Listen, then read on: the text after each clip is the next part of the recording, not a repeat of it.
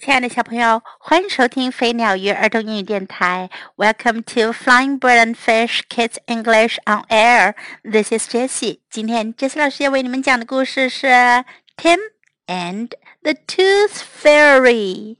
提姆和牙仙子。Beth had a wobbly tooth. 贝斯有一颗牙齿松动了。It had wobbled and wobbled For weeks. 这颗牙齿已经松动了几个星期了。One day, Beth bit into a big red apple. 有一天，贝斯咬了一个大红苹果。Her wobbly tooth came out. 她那松动的牙齿就掉下来了。Wow, said Beth. Now the tooth fairy will come, and I will get a corn. 贝斯说：“哇，太棒啦！现在牙仙子就会来啦，我会得到一个硬币。” At bedtime, Beth put the tooth under her pillow and went to sleep. 上床睡觉的时候，贝斯把牙齿放在她的枕头下，然后就睡觉了。 The next morning, Beth looked under her pillow. 第二天早上，贝斯看看她的枕头下面。The tooth was gone, and in its place there was a shiny corn. 牙齿不见了，在原来放牙齿的地方有一颗闪亮的硬币。I've got a corn," said Beth. 贝斯说：“我得到硬币啦。” The tooth fairy gave me a coin.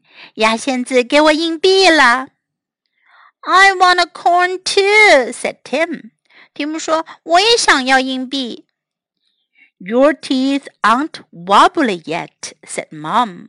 妈妈说：“你的牙齿还没有松动的呢。” All day, Tim pushed and pulled his teeth, but not one tooth was wobbly. 那一整天，蒂姆就使劲的又拉又拔他的牙齿，可是，一颗牙齿都没松动。Tim had an idea. Tim 有了个主意。He got out his modeling clay and made a toy tooth. 他拿出他的粘土，做了一颗玩具牙齿。I'll put this under my pillow, he said. 他说：“我要把这个放到我的枕头下面。”Then the tooth fairy will come and give me a coin。那牙仙子就会来了，给我一颗硬币。The tooth fairy only takes real teeth," said Beth. 贝斯说：“牙仙子只会收真的牙齿的。”She won't give you a coin for a toy tooth. 一个玩具牙齿，她可不会给你硬币的。 Yes, she will," said Tim. 提姆说他会给的。At bedtime, Tim put the toy tooth under his pillow. 睡觉的时候，提姆把玩具牙齿放在了枕头下面。He went to sleep and dreamed about the tooth fairy. 他去睡觉啦，做梦都梦到了牙仙子。Beth couldn't sleep. 贝斯睡不着了。 she knew the tooth fairy wouldn't come and Tim would be upset in the morning. 她知道牙仙子是不会来的，提姆早上起来会难过的。Beth went downstairs to see mom. 贝斯去了楼下找妈妈。She told mom about the toy tooth. 她告诉了妈妈关于玩具牙齿的事。The tooth fairy won't come, will she, mom? said Beth. 贝斯说。 牙仙子不会来的，是吗，妈妈？Let's wait and see," said Mom. 妈妈说：“我们等着瞧吧。” The next morning, Tim jumped on Beth's bed. 第二天早上，蒂姆跳到了贝斯的床上。Beth, look, I got a coin. 贝斯，看呐，我有一颗硬币啦。The tooth fairy did come, he said. 牙仙子真的来啦，他说。let me see," said Beth. 贝斯说：“给我看看。” Beth looked at the coin. 贝斯看了看硬币。It wasn't a real coin. It was a toy coin. 那不是一颗真的硬币，那是一个玩具硬币。But she didn't tell Tim that. 可是她没告诉提姆真相。Tim ran to mom. 提姆跑去找妈妈。 Mom, mom, I got a coin from the tooth fairy. He said. 他说：“妈妈，妈妈，我从牙仙子那儿得到了一个硬币。I want to go to the shop now. 现在我要去商店了。” You can't go to the shop with that coin," said Mom. 妈妈说：“你不能拿那个硬币去商店哦。You see, it's a toy coin. 你看到了吗？这是一个玩具硬币。 You gave the tooth fairy a toy tooth, so she gave you a toy coin.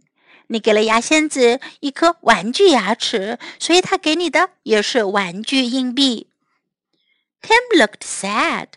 蒂姆看上去好难过。Then Beth had an idea. 这时贝斯有了个主意。You can come to my shop, she said. 她说：“你可以来我的商店呀。” What would you like to buy? 你想要买什么呢？I'd like a big red apple, please, said Tim.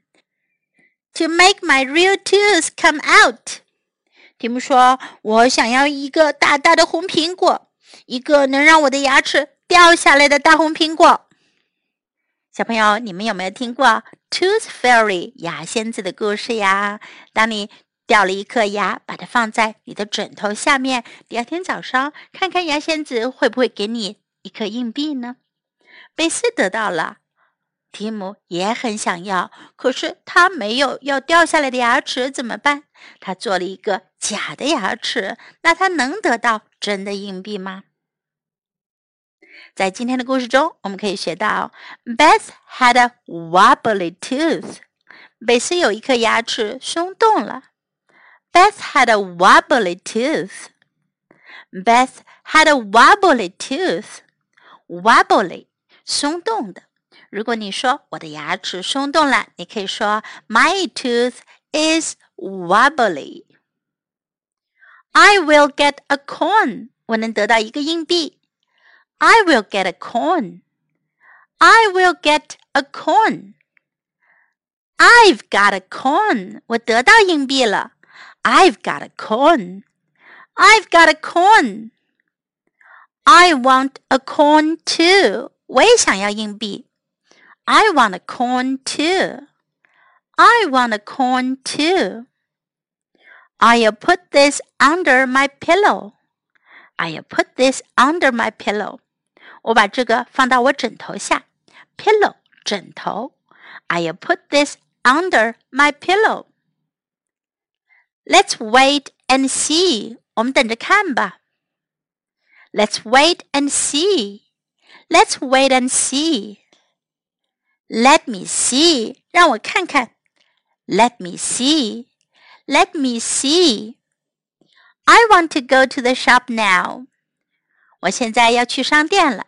Shop 商店。I want to go to the shop now. I want to go to the shop now.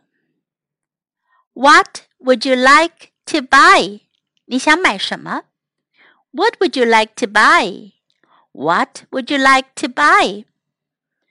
I'd like a big red apple, please. 我想买个大红苹果。I'd like a big red apple, please. I'd like a big red apple, please. 如果你去商店，你会听到商店的人对你说 "What would you like to buy?" 那么你就可以说 "I'd like, please." 我想要买个什么？